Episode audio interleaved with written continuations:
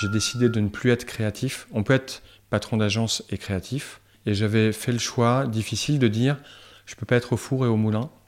Donc je suis euh, dirigeant d'agence et je délègue la création à d'autres créatifs. Donc j'étais, je passais ma vie à faire du reporting et j'étais dans des tableurs Excel, un truc que j'adore, mais c'était un mm. cauchemar pour moi en réalité.